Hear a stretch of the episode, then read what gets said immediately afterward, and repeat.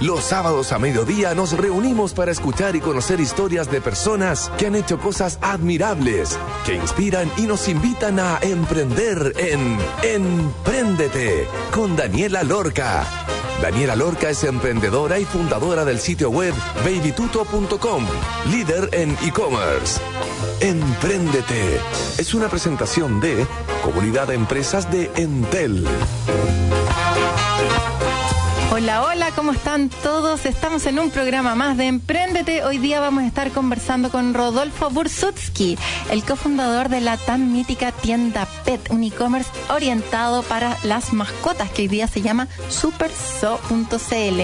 ¿Cómo lo hizo? ¿Cómo partió desde el 2009 que lleva liderando este tema en e-commerce y cómo logró vender su empresa a un tremendo grupo peruano, luego contar con todo su soporte financiero, experiencia, expertise y todo, es lo que sabremos hoy día aquí en el programa, así que más que invitados a quedarse escuchando, gracias al gentil auspicio de Entel Empresas.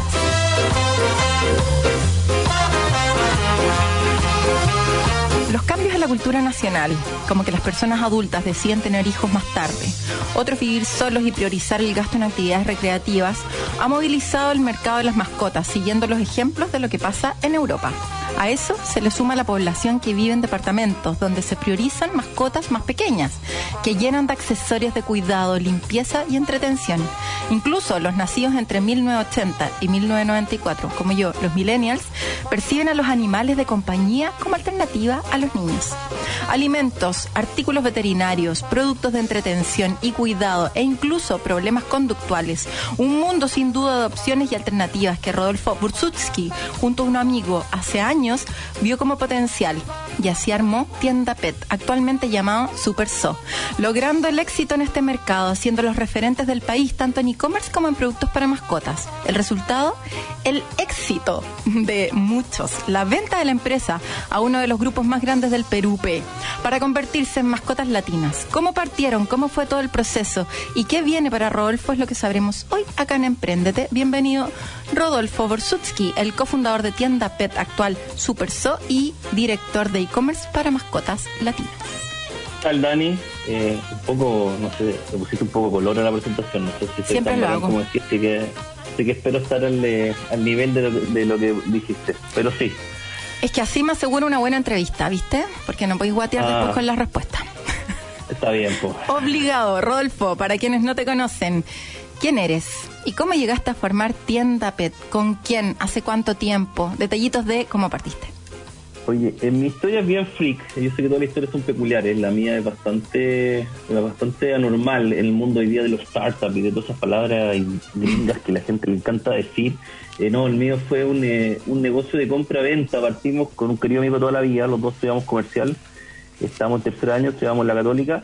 Y los dos teníamos siempre, eh, nos dedicamos a movimientos juveniles y, y una vez nos quedamos sin nada que hacer. Pues cuando uno está acostumbrado a hacer muchas cosas en la vida y de repente te salís de todas las cosas, ¿Mm? te quedas sin nada que hacer, tenía el bichito. Y teníamos un, eh, un querido familiar que tenía una, una distribuidora de alimentos para mascotas. Entonces dijimos, partamos a vender eso. Y pusimos a vendernos para un cliente, para dos clientes, para tres clientes. Y la verdad que nos fue súper bien. Así que guardar los márgenes y hacerla no tan larga, porque si no vamos a estar toda todo el día y el tiempo de acabarle oro. Dijimos, partimos al tiro con otro negocio que fue buscar a jefes de ventas, un tipo modelo tipo Herbalife. Entonces nosotros llegamos a tener, eh, cuando salimos de la universidad teníamos alrededor de 300 vendedores independientes que vendían alimentos para mascotas y se ganaban 7, 8, hasta 10 lucas por paquete. Y la verdad que eh, eso pasó a ser un muy buen negocio. Y teníamos después jefes de ventas, o sea, gente que nos reclutaban a esos vendedores. Y así, y así fuimos creciendo, y eso fue el 2009. Y para hacer la corta, el 2010 nosotros abrimos un e-commerce de alimentos para mascotas y vendemos nuestro primer retail físico.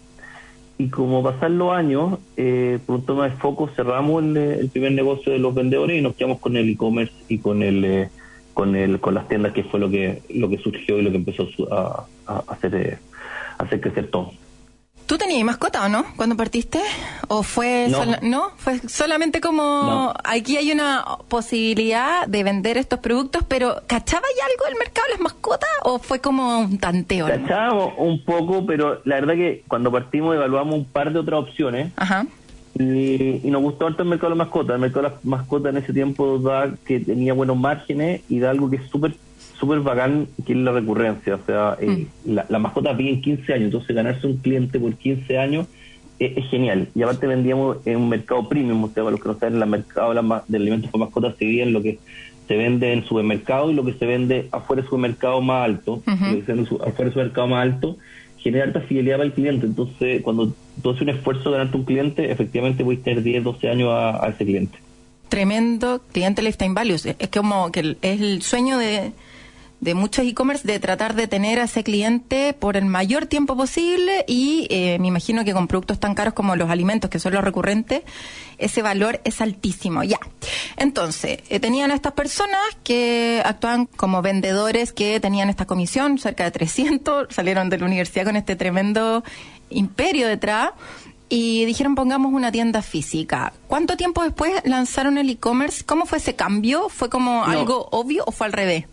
No, nosotros nuestra historia es como viendo oportunidades, por eso digo que es bien fresco, hoy día en general se planifica y todo eso, nosotros fuimos tomando oportunidades, no nos enamoramos tanto de la idea, sino que nos enamoramos de cómo generar valor eh, eh, a, largo plazo y crear valor en, eh, para nosotros y para la industria en general. Entonces nosotros salimos y partimos con el con el e-commerce al tiro, partimos como en el 2009, casi al mismo tiempo los vendedores, y el 2010 se nos dio la oportunidad de comprar los derechos de llave de un local que está en La Reina, que es súper conocido, que está en la esquina de Monseñor Eduardo, con Simón Bolívar, que en ese tiempo se llamaba MacDoc. Y entonces, como era el mismo, y tenía peluquería canina, y tenía consulta veterinaria, y, era una veterinaria que una tienda de retail. Nada, pues nos compramos, nos compramos ese local, y ahí partió esa incursión, y ahí teníamos tres modelos de negocio. Teníamos los locales, teníamos el e-commerce que se llamaba Tienda Pet, Después teníamos el local que se llamaba McDog y teníamos los vendedores que se llamaban Riapet. Er, er, era, toda una, una confusión de temas. De, marca. Pero que, de marca. Y a medida que fuimos creciendo, nos fuimos especializando y vimos que el potencial de crecimiento, porque los vendedores independientes, que eh, el, mundo de, otras marcas se dedican a esto, eh, tiene un problema de que los que tienen tienen etapas de vida, duran dos, tres años, en general de los tres años ya por estar en la universidad tienen mejores lucas y se nos van. En cambio, el e-commerce y el cliente recurrente y, la consulta veterinaria y, el retail era, era una escalabilidad y, una, y, mucho más fácil, así que dijimos, dejámonos a esto que nos está yendo bien y aunque sea buen negocio, decidimos ponerle foco y cerrar y cerrar el, área de los vendedores. El foco, entonces, los primeros productos que vendía ahí en e-commerce, ¿estaba 100% en alimentos? ¿En qué momento empezaste a meter productos más relacionados con la entretención? Sabemos que los productos de alimentos no necesariamente tienen un buen margen, entonces, ¿cómo empezaste a equilibrar finalmente tu negocio entre productos que generan mucha recurrencia, mucho tráfico, como el alimento de los perros, pero también con productos que te generan más margen, como los productos más, eh, no sé, relacionados con veterinaria, con cuidado personal, entretención. Cuéntanos cómo empezaste a entrar en estos, cuántos productos ya tienen disponibles en SuperSo. Hoy día tenemos como 4.000 SKU distintos. Eh, hay que entender, uno, uno cree que siempre no le cuesta acordarse el mundo como era hace 10 años, pero especialmente el mundo de las mascotas, nosotros siempre contamos, y, y, y un video como surfeando, de que nosotros surfeamos una ola que, justo la agarramos cuando ya estaba como mitad de camino y sigue explotando y ahora con la pandemia explotó más. Pero hace 10 años el mercado era un tercio o quizás la mitad de lo que hoy en día el mercado de la mascota. Entonces mm. no habían tantos productos y lo que sí pasó es que fueron ingresando muchas marcas. Nosotros partimos con una marca, después con dos y nuestra primera escalabilidad fue agregar todas las marcas premium que había en el mercado. Entonces partamos de dos, tres marcas a tener 40 proveedores distintos de alimentos. Y los accesorios y los juguetes los conocimos con el local el local ya vendía un poco accesorios y juguetes y para el retail es mucho más fácil. Como bien sabe la gran Daniela, el tema de en e-commerce es un poco complicado vender productos de un ticket muy bajo, puede tener mucha rotación y todo, pero los juguetes para perros, incluso hace 10 años atrás que no habían tantas marcas, era muy barato, o sea, un, huesito te sale mil, dos mil, tres mil pesos. Entonces nuestro crecimiento fue por alimentos. Y cuando ya saturamos el mercado y teníamos todas las marcas de alimentos, y en los locales ya conocíamos un poco más, partimos con, eh, con casa y con productos que tuvieran un valor eh, mayor para que sea negocio, porque siempre nuestra propuesta de valor fue el despacho gratis, entonces necesitamos un, eh, un ticket promedio mucho más alto. Y ahí, Rodolfo, ¿cómo definían los proveedores? ¿Trabajan con proveedores locales o trabajan con proveedores internacionales? ¿Empezaron ustedes también a fabricar sus propios productos dándose cuenta que, que quizá, oye, el huesito que le vendía al proveedor uno se podía hacer súper fácil y mucho más barato con mejor margen en China? ¿Cómo fue ese cambio también? Primero partimos con todas las marcas conocidas, como hablamos antes, es un segmento muy especializado, entonces crear una marca eh, es complicado porque hay un valor agregado por la marca atrás de las grandes multinacionales, que sí. competirlas es complicado. Y en los accesorios juguete, efectivamente cuando ya íbamos como en la como en la quinceava tienda, dijimos hay que acá, hay un negocio mucho más barato y ahí fue un par de ferias en Estados Unidos y, y nos dimos el salto y empezamos a traer todo lo que son los desde estas bolsas de recoge feca hasta hasta los, los huesitos de plástico y, un montón de temas, eh, juguetes, las pelotas y todo eso, nos trajimos un par de marcas exclusivas para nosotros y eso fue, fue un muy buen paso, te da mucho más margen, te da mucho más poder de negociación con los proveedores y eso, entonces todo lo que es accesorio juguete en el año creo que 2016, 2017, no todo, seguimos con las marcas importantes, porque hay, juguetes que valen 40 lucas, 50 lucas porque tienen una marca detrás, hmm. pero está el estándar que el mismo huesito o el mismo pelotita que venden y ahí tú puedes marcar el doble, el triple vendiendo un producto en que la gente no sabe reconocer entre una marca y otra. Y, eso fue lo que empezamos a traer eh, eh, en el año 2016-2017. ¿Desde China? Eh, sí, desde China. ¿Cuál es la recomendación ahí? Porque hay varias personas que están vendiendo online con un modelo ya sea de marketplace, hablemos de marketplace como que no tengo el stock necesariamente, o un modelo de e-commerce donde quizá tenemos el, el stock de manera anticipada. Entonces podemos llegar con mejores tiempos y todo eso. Pero cuando tenéis estos dos modelos, las personas igual dicen, ya, supongamos no tengo la comidita, pero le cobro un margen más o menos piola al proveedor bajito, pero no me da, no tengo el volumen para finalmente llegar a fin de mes y poder pagar sueldos y todo. Entonces, lo que hago es que debiera traer estos productos de afuera, pero no sé dar el salto. Me tupo con China, no sé cuánto comprar, no sé, típico, te meten como miedo, oye, ¿sabéis que tenéis que comprar por lo menos un contenedor? Oye, no sé cuánta plata es eso, son como 40 millones, ¿cómo me endeudo con el banco en eso? ¿Cuál es tu recomendación en relación a dar el salto para poder importar directamente desde China los productos que después de un historial ya ahí en tu mercado te diste cuenta que tú mismo lo podías fabricar? Y con un muy buen costo y por lo tanto también un muy buen precio transferido al cliente. Primero hablemos de tiempos normales, porque hoy día los tiempos de importación hoy día se fueron. Vivimos un mundo muy, no, los tiempos, los precios, la, stock, todo. Entonces, hablemos, que estemos en, eh, en septiembre del 2019. Eso. Eso. Éramos felices, no lo sabíamos. Así que imagínate que estábamos, estábamos en esa época y, eh, a ver, hay, hay, varias recomendaciones. Lo primero, yo siempre soy de las personas que se tira a la piscina. A mí creo que los emprendedores eh, tenemos esa cualidad, a diferencia de gente, de los ejecutivos que están 10 vueltas antes de tomar una decisión. Hay que probar, probar, probar y, alguna te va a resultar. Entonces, hoy en día hay dos formas para mí. Una depende de la cantidad de recursos que tengáis, es traer productos, eh, hacer la prueba. O sea, yo, yo, me he traído varios productos por Express, los pongo a la venta, el precio que debiera ser. Me imagino en, en la circunstancia de que si yo trajera eso por mayor, ¿cuál es el mejor precio que pongo? Y en base a eso calculo el margen. Y, aunque pierda plata por estos 10 productos que estoy trayendo, hago la prueba para testear el mercado. Eso, creo que es la forma más fácil. Buen consejo. El, tema ahí es que la, diferenciación hoy día es tan fácil que hay mucha gente que en Marketplace vende y eso.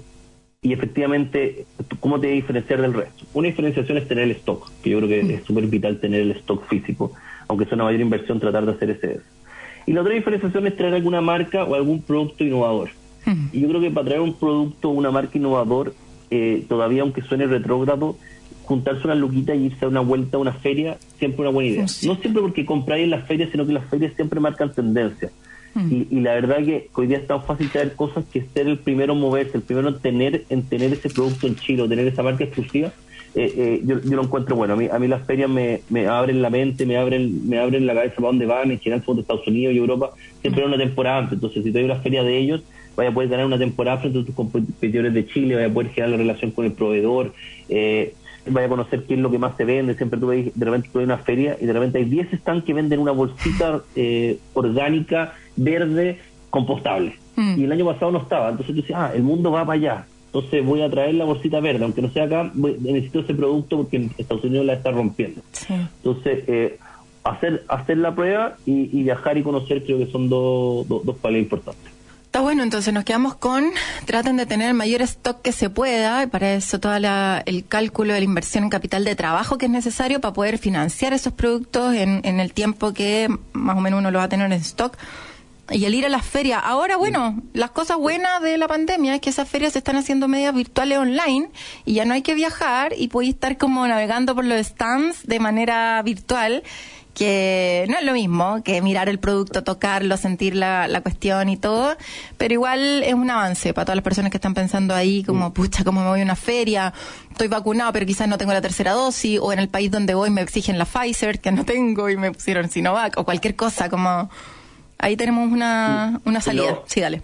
Y lo otro, Dani, y que mucha gente eh, trae cosas que creo que hay que una forma de diferenciarse del resto. Hoy día, hoy muchos productos en eh, los marketplaces de, internacional y creo que es uno de los puntos importantes el, ticket promedio. Realmente es mejor traer menos productos pero un ticket promedio más alto porque eh, efectivamente la gente dice, ah, margina un 80%, pero diferente marginar un 80% en un producto de 2 lucas que marginar un 10% en un producto de 200 lucas.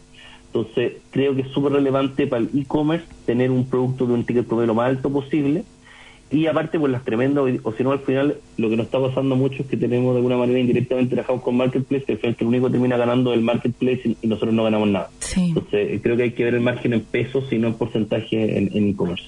sí, muy buen dato. Oye, entonces, canales de difusión y estrategias de comunicación. ¿Qué es lo que mejor te funcionó para potenciar el ya antiguo tienda PET actual Super So? y las diferencias, y no sé también si es que así hay una estrategia distinta para tu tienda física y cómo más o menos distribuía ahí el presupuesto, era uno diferenciado cada uno, cómo armaba ahí esa parte más marquetera para atraer a estos nuevos compradores y después a la vuelta de la pausa te voy a preguntar en cómo los mantenía y cuál era tu estrategia para lograr esa recurrencia finalmente con los proveedores, además de siempre venderle el mismo producto, pero con qué herramienta lo hacía y con qué estrategia comunicacional lograbas esa recurrencia. ¿Te, cuento un poco de lo, de lo primero? De lo primero. Eh, a ver, creo que para los medios de comunicación, primero hay un tema, hay un tips, le encanta el tema de emprendimiento, está muy de boga y eso. Entonces, cuando tú eres chico, es fácil meter tema, y ahí creo que los dos concordamos, es el tema de pillar, es un tema que sale mucho más barato cuando uno es más chico, porque eh, eh, lo llaman a un medio, a la misma radio, oye, mira, hay un emprendedor que tiene algo. Entonces, creo, creo que efectivamente invertir en pillar porque competirle grande a grande publicidad es imposible cuando tú eres chico. Sí. Pero efectivamente tratar de competirle con vías alternativas de PR, de tratar de meter temas eh, que no son tantos temas. Nosotros metemos muchos temas de mascota, de cuidado de mascota, cómo transportarlo al avión, cómo se alimenta, si puede comer alimentos de, la casa, no puede comer. Entonces tratar de temas de contenido mm. que los medios les gusten es muy fácil meterlo porque los medios necesitan los temas y no pueden meter temas de marcas que sí podrían ser auspiciadores. Entonces, cuando un emprendedor puede aprovecharse de este beneficio para, meter los temas, nosotros en lo metimos mucho, trabajamos mucho con, eh, con agencias de PR muchos años. Mm. Así que eso fue, fue súper bueno. Respecto a marketing ya más, duro, a ver, nosotros, por eso hay que recordar de años atrás, y yo siempre uno tiene paradigmas en la vida que, que de repente se equivoca, nosotros nos equivocábamos muchas veces y este fue un paradigma que van equivocamos. Teníamos dos nombres, teníamos MacDoc en las tiendas y teníamos Tienda online y nuestra hipótesis era que eran clientes distintos, que el que compraba online no era el mismo que compraba offline, y defendíamos muerte eso, y no iba bien. Hasta llegó un minuto en que, en que el e-commerce ya, pasó a ser parte normal, hace como tres años ya estamos puro leseando, y unimos los nombres. Y nos fue mucho mejor cuando, cuando unimos los dos nombres. Entonces descubrimos que lo que durante cinco años creíamos que era, que era lo, bueno, en verdad era malo, aunque te va bien, de repente hay cosas que, que a cambiarlas de raíz, y, y eso fue efectivamente lo que hicimos. Y potenciamos la marca y destinamos un presupuesto ahí siempre eh, más o menos fijo a marketing digital, que al final quiere traer el público online. Y entonces en las tiendas era mucho más PR y, poco marketing, y, digitalmente era, era harto marketing digital vía Google y vía, vía Facebook, eh, principalmente Google, porque Facebook es branding y está compitiendo lo grande. Y en Google efectivamente uno puede jugar con los presupuestos y, y apuntarlo. Y ahí siempre el mismo consejo que dan todos, eh, dependiendo del margen de tu producto, poner siempre tu, tu meta de qué porcentaje estás dispuesto a gastar y lo que pasa mucha gente que la gente dice, ah, ya me llevo a gastar el, un millón de pesos. No, tú no tienes que gastar un millón de pesos, tienes que gastarte el 4% de la venta o el 5% de la venta. Y de repente tú llegas con amigos que siguen gastando un millón cuando la venta sigue creciendo. Y, le cuesta probar en gastar más. Entonces, efectivamente, en marketing digital hay que verlo como porcentaje de la venta y no como y, no como y no como montoneto. Al revés de lo dije antes de que, de que para el ticket promedio hay que verlo como en peso, en marketing digital hay que verlo como porcentaje de venta. ¿Viste cómo nos está dando consejos acerca del e-commerce? Rodolfo Orsutsky, que tiene mucha experiencia con tienda pet actual Super Soft. Ya comenzó Cyber en Teleempresas. Aprovecha para tu negocio hasta un 50% de descuento por 12 meses en Internet fibra óptica y hasta un 67% de descuento para siempre en planes móviles. Solo por pocos días. Contrata online ahora en entel.cl slash empresas. Vamos a escuchar una canción, Don Lucho, I Love My Dog, de Sublime. Y ya estaremos de vuelta entonces conversando con Rodolfo Borsutsky, el cofundador de Super So. Y ya estaremos de vuelta aquí en Emprendete. Vamos y volvemos. I love, I love my dog. Yes, I love, I love my dog. I love my dog.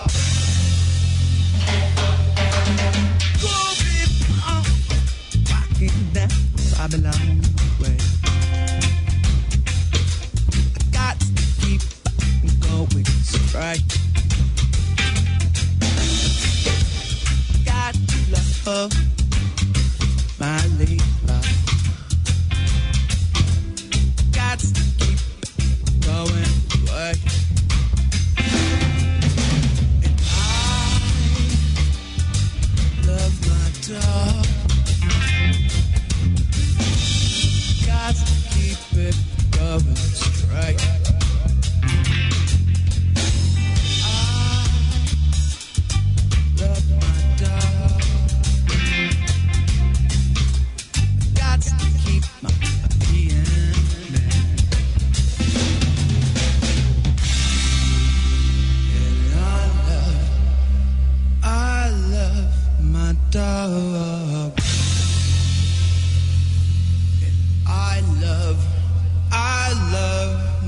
love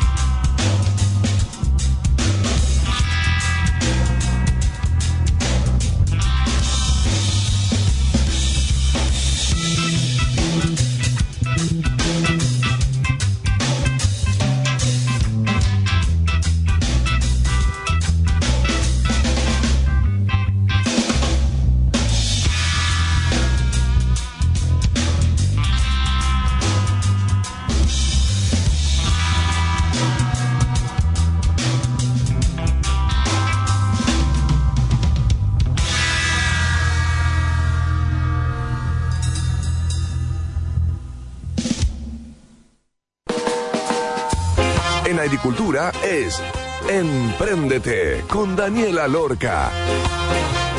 Ya estamos de vuelta entonces aquí en Emprendete conversando con Rodolfo Borsutsky, el cofundador de tienda pet actual Super So. Me confundo, es que igual quiero decir el nombre antiguo porque igual si tú pones tienda pet te aparece Super So. No, Em, ahí hay todo ¿ah? un tema, si se llama Super Su o Super So. Ah, como al criterio de cada uno. ¿Verdad? Porque es del como de zoológico, po. Zoológico. Entonces, hablamos al final del primer bloque acerca de la estrategia de comunicación y de marketing más blandito con PR o esta prensa que se puede hacer, aprovechándonos que somos startups y que podemos apalancarnos del contenido de una muy buena manera y también de la parte más dura de que debiera definirse un porcentaje sobre las ventas como inversión en marketing y no quedarse pegado con un monto fijo, porque después cuando empiezan a crecer las ventas, ahí te quedaste. Eh, hablemos acerca de la recurrencia, que lo, comentaste en el primer bloque, que es el gran valor eh, finalmente del mercado en el que tú estás y que la gente necesita comprar comida y que lamentable medio para los perros, pero como que tú ya tenías una comida y le compráis todos los días lo mismo. Yo digo, ¿no se aburrirá mi copigüito de oro y mi Manolo de comer todos los días lo mismo? Pero parece que no se aburren y les compro una tremenda comida y todo, pero ¿cómo funciona? ¿Cómo lográis que las personas vuelvan a comprar la misma comida todos los meses? ¿Mandas un recordatorio antes? ¿Tienes un sistema de suscripción donde me suscribo el año completo? ¿Cómo lo hiciste para captar a esas personas? Porque si no, hoy día el, poder comprar a través de plataformas que ya conocemos, que son apps donde te llegan en dos horas la comida a, a tus casas, un poco difícil si es que no estoy tan amarrado a una página web a través de, de esta suscripción. ¿Cómo lo hicieron? Ya, de nuevo vamos a volver para atrás, cuando éramos felices. Eh, pr- primero hay que dividir esto en dos partes. Eh, la primera, que es lo más acá hay dos, dos temas que son igual de importantes. La primera es cómo captas al cliente. Y cómo captar al cliente, porque en general tu cliente ya lo compraba este mismo alimento en, en- en otra parte. Entonces, para captarlo, efectivamente, ahí está el tema de la publicidad online, del muy buen servicio en tienda, de la recomendación del veterinario. Nosotros siempre en todas nuestras tiendas teníamos un veterinario que recomendaba el alimento y, y eso es lo que te da la credibilidad, porque si no, compráis la marca que sale más en la tele. Entonces, en online es tienes el marketing digital, tratar de tener un buen SEO, estar posicionado primero, y nosotros eso lo logramos después de muchos años, el estar posicionado primero y tener un buen y un buen SEO y un precio, no siempre eh, un precio justo, que Mm, eso es- sí. efectivamente es- es súper relevante, conveniente para el, para el consumidor final. Eso te hace que te prueben y te den el- la primera compra. Sí. Entonces, ese es el primer paso y es casi el más relevante. Pero el más relevante también es el cómo mantengo a mi cliente siempre feliz.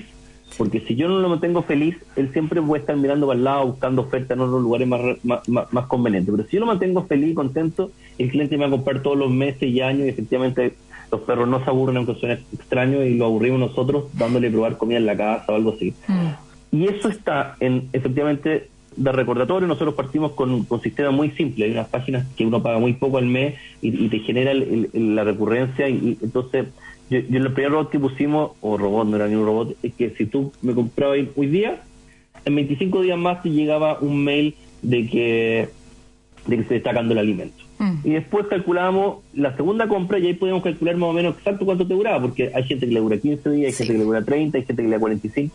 Y ahí le calculamos que te llegue 5 días antes de entre las primeras dos compras que te llegue un mail de recordatorio. Eh, eso fue lo primero. Hoy día ya hay sistemas más, más, más automatizados, dependiendo de lo que compras, qué alimento compras, si te llega una oferta, si después de tantos meses no compraste, etcétera. Y eso funcionaba súper bien, pero efectivamente, como dijiste, Dani, hoy en día hay otras propuestas de valores que son súper atractivas. O sea, efectivamente, eh, están la, la, la, la- todas estas aplicaciones que se demoran dos, tres horas en llegar a la casa. Pero hay que aclarar dos cosas. Primero, las aplicaciones funcionan con un rango general de 7 kilómetros a la redonda. Sí. Y eso hace que en general, efecto del supermercado, no hay mucha gente que pueda tener grandes bodegajes en todas partes. Entonces, la- lo- nuestros competidores pro- eh, eh, pueden, pueden ofrecer eh, 200, 300 CKU. Y lo otro que es importante es que en regiones estas aplicaciones funcionan tanto. Entonces nuestra pro- propuesta de valor como Super o tienda petante que nosotros al más del 80-90% de la población de Chile llegamos el mismo día. Y sin costo de envío arriba de cierto monto. O sea, el- la persona que está en Chillán, que está en Los Ángeles, que está en Calama, que está en Iquique, que está en Talca, en ciudades que ni siquiera ciertas apps llegan, o la mayoría de las apps no llegan, nosotros hace muchos años despachamos el mismo día. ¿Cómo? Eso, eso nos gira. ¿Cómo? ¿Cómo? Eso ten- tenemos los locales y tenemos bodegas propias, eh, porque eso también es da, da otra conversa, pero ahí nosotros también tenemos una hipótesis de que cuando llegamos a, a la primera local, que fue Antofagasta o La Serena, dijimos, o acá la- nos va a ir pésimo porque nos gente no conoce nuestra marca, o nos va muy bien porque una demanda dormida. Y tuvimos suerte que había una demanda dormida y hay una oportunidad en regiones tremendas, que los más grandes están en las ciudades grandes, pero hay ciudades chicas que nos aman porque efectivamente les despachamos el mismo día el producto a su mascota y ellos no están preparados, no están eh, acostumbrados a esto. Y ahí pusiste Entonces- bodegas en esos lugares. Tenemos tiendas y tenemos mini bodegas. Claro. Entonces, de la tienda a la mini bodega logramos sacar esos productos. Bueno. Y eso hace que nosotros en las regiones nos, nos queremos mucho más que en Santiago, que hay mucho más competencia. Y estamos abriendo Chillán, abrimos, ahora vamos a abrir Osorno, vamos a abrir lugares que en verdad, y en verdad el 90% de la población de Chile nosotros le vamos a poder ofrecer a fin de este año el mismo día. Y lo segundo que hicimos para competir a, lo- a los lugares que sí hay staff, que dan un muy buen servicio, que tienen que ser capaz de competir, Sí. es que abrimos locales más grandes, tenemos locales mucho más grandes en Las Condes y locales ahora en Providencia, y en esas comunas estamos despachando a tres horas máximo.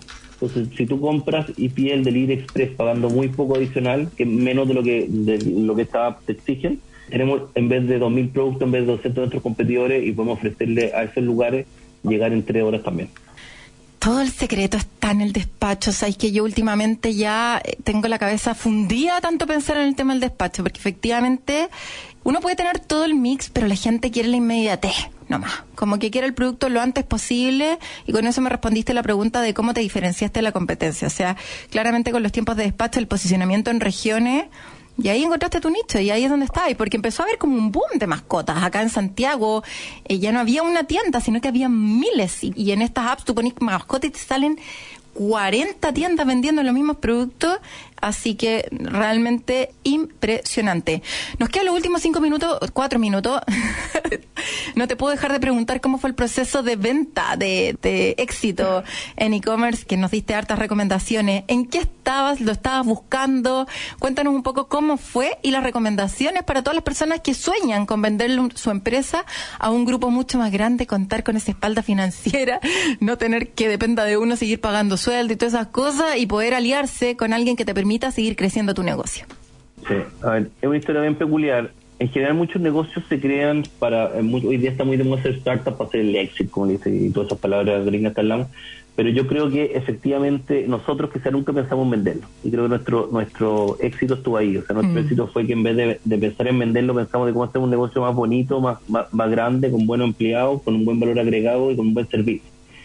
Y eso estaba muy feliz, nosotros éramos muy felices trabajando. Yo creo que cuando tú creas una empresa así es mucho más atractiva y cuando tú creas una empresa en que tu meta final es ver que sea atractiva para un posible vendedor. Cuando es atractiva para un posible cliente, y eh, te sabes. Y nos tocaron la puerta, nos tocaron la puerta eh, un grupo peruano, eh, nos fuimos conociendo de a poco, y ellos ya tenían la cadena más grande en Perú, hoy día tienen la más grande en España y Portugal, y, y una de las más grandes en Francia también. Y tiene un proyecto muy lindo mundial de, de- de- de concentrar, consolidar y dar un muy buen- una, una- una muy buena atención a los clientes con muy buen surtido. Y ellos nos tocaron la puerta, eh, se acercaron, los conocimos. Eh, esto no es de un día para otro, estuvimos como pololeando durante seis meses. Hmm. Nos hicieron una oferta, les dijimos que no, nos hicieron otra oferta. Y hasta que llegamos a un precio justo que nosotros eh, no- nos dejaba muy contentos a mí con mi socio. Y que al mismo tiempo era un proyecto que para los empleados y, y para la industria era muy bueno, porque e- ellos en verdad querían hacer crecer, querían transformar estos locales. Nosotros tenemos locales de 50 a 100 metros, a locales que hoy día tenemos de 300 metros. Ahí también hay una hipótesis que siempre Wow. creí que los locales grandes les iba a ir mal en Chile. Y a locales grandes ahora les va muy bien. en Chile. Entonces tenemos locales de 300 metros y vamos a buscar locales más grandes. Todavía vienen sorpresas de locales más grandes. Y nos hicimos muy amigos. Nosotros nos íbamos a quedar seis meses en, en- en la empresa porque vendimos el 100% de la empresa. Y ya llevamos, cumplimos dos años en noviembre y, y seguimos metidos. Yo, yo- asesoro, soy, ve- veo, veo ciertas áreas digitales. Eh, el Alan, que, que mi socio ya está, está gerente en Chile. Y, y es porque uno, uno al final, más que hacer un negocio de plata, también hace un negocio de relaciones. Y cuando veis con un grupo que efectivamente, estos grupos grandes que en verdad las familias trabajan mucho más que por el dinero, sino que por generar valor a la, a la, a la sociedad, Mm.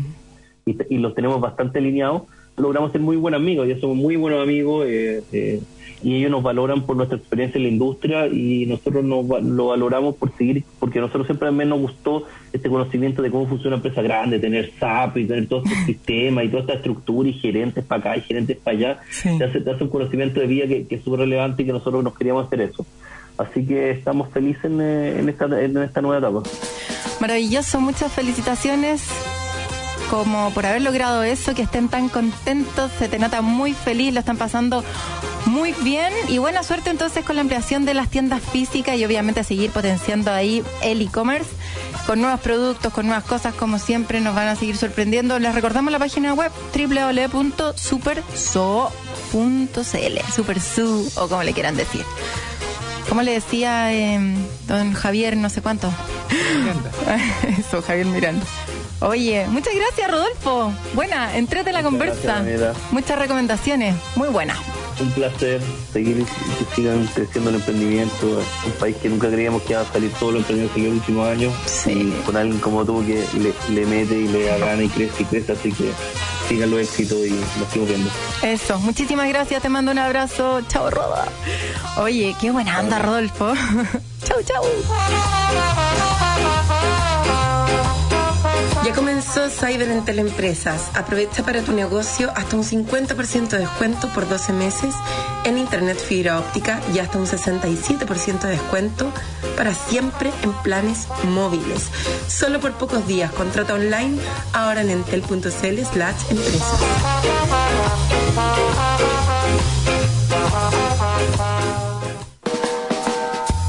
En agricultura es Empréndete con Daniela Lorca.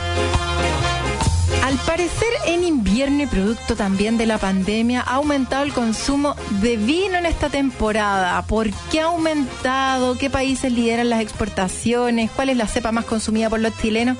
Es la que sabremos hoy día con Santiago Achurra, director ejecutivo de Viña Requingua. ¿Cómo estás, Santiago? Bienvenido a Emprendete. Hola Daniela, qué bueno estar en tu programa Emprendete y a ver si yo les puedo comentar algo que sea interesante para todos. Claro que sí, con una copita de vino en la mano. Oye, Santiago, ¿cuánto ha aumentado el consumo de vino en las personas en esta pandemia? Mira, yo creo que en esto eh, hay que ser eh, súper claro porque depende mucho en qué país. ¿ah? Por ejemplo, si hablamos de Chile, el mercado nacional, ¿ya? Ya. Lo que ha sucedido algo muy especial, el consumo no ha aumentado mucho. Ya. Lo que ha sucedido es que las personas lo compran en distintos lugares, ¿ya? Como tú sabes, en pandemia, sobre todo al principio, con el cierre total, nadie consumió en, en restaurantes Sí. y empezaron los supermercados y el e-commerce a crecer mucho. Ah. ¿ya? Ahora, lo que pasó también con esto, y que sí ha existido una mayor venta de aquellas marcas que son más cercanas, más reconocidas, la gente quería, el público quería comprar cosas que conocía, que le daban seguridad, que eran como regalones para él.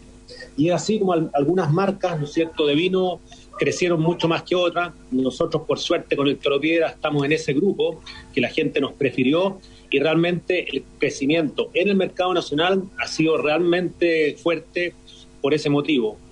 Y en cuanto a la cepa, Daniela, eh, yo estoy muy sorprendido con el crecimiento del Carmener. ¿Ah? Mm. Siempre el Cabernet Sauvignon en Chile ha sido como el rey, el, el producto que, que Sí, que consume la todo el mundo. La llevaba exactamente. Y hoy día estamos realmente impresionados. Para el caso nuestro, el Carmener está prácticamente igualando el consumo de Cabernet Sauvignon. Ah, eso es lo que nos ha pasado a nosotros en Mira. Chile. Mira, oye, y el Carmener es sin duda mi favorito, lo encuentro un poquito más suave, exquisito. ¿Y qué países están liderando entonces en exportación estos últimos meses?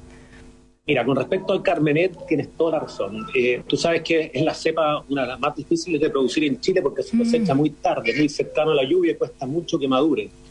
Pero realmente eso de la suavidad que dices tú, especialmente por el consumo de las mujeres, el Carmener lo ha hecho crecer. ¿ah? Claro. Y pienso que llegó para quedarse, porque todos queremos vinos más fáciles, más fáciles de entender, que no sea tan complicado. ¿ah? Sí. Y el Carmener es una cepa que realmente es muy fácil de entender. Ahora, con respecto a tu segunda pregunta, Daniela, de los países que más ha crecido, esto ha sido muy errático porque lo que sucede eh, depende. Si tú estás, por ejemplo, nosotros en Inglaterra, que estamos mucho en los supermercados, bueno, nuestras ventas se vinieron abajo, ¿ya? Mm. Pero en aquellos mercados, por ejemplo, Estados Unidos, que nosotros estábamos muy presentes en los supermercados, hubo un crecimiento inmenso, ¿ya? Entonces, eh, eso es justamente lo que ha pasado. Depende en qué canal tú estás, en qué canal está la viña, Sí. es como ha sido tu respuesta. Perfecto. Y en resumen, entonces, para la viña, ¿aumentó o bajaron las ventas o se mantuvo? En Chile, por lo, que, por lo que entendí, se mantuvo al parecer, pero en distintos canales, ¿o no? A ver, el, el consumo de vino chileno en Chile se mantuvo. Para Ajá. nosotros fue una explosión de aproximadamente un 60% más de venta de toropidera este año, porque fuimos el vino elegido, fue el vino regalón, fue el vino que te daba confianza. Mm. Ahora, si nos vamos a los distintos países, lo que ha sucedido en los últimos 12 meses, eh, y esto ha empezado por China, que China, yo te digo, en el mes de marzo, abril, mayo del año pasado cayó, pero muy fuerte, y después en octubre empezó a crecer. ¿sí? Y hoy día hay una explosión inmensa. Hay otros países que todavía les ha costado recuperarse, como los países europeos. Depende mucho cómo está la situación de la pandemia. A nivel general, nosotros como Viña vamos a terminar este año con un crecimiento bastante fuerte con respecto al año pasado, pero erráticamente en algunos países mucho más arriba y en otros países más abajo. Al final del día va a ser un crecimiento de aproximadamente un 30 a 35% con respecto al 2020, Ujú. pero yo diría que no más de un 10% con respecto al 2019, que fue un año más normal. Yo diría que esa es la cifra más lógica y conservadora. Crecer a tasas del 30% es demasiado. Santiago, ¿cuál ha sido la clave del éxito en el mercado chileno con el nuevo Rincón de los Vientos? Wow, el Rincón de los Vientos eh, viene a, a darle una respuesta a nuestros consumidores de, de toro piedra de, de mucho tiempo, que algunos de ellos querían eh, tener una, un- algo mejor, algo un poquito más, más especial, ¿ah? algo que sea algo más arriba. Y, y la serie Rincón de los Vientos justamente le dio eso. Le dio una oportunidad de la misma línea de toro piedra eh, tener un vino un poquito más complejo, un vino que es justamente de la zona de aquí de Sagrada Familia donde estamos nosotros.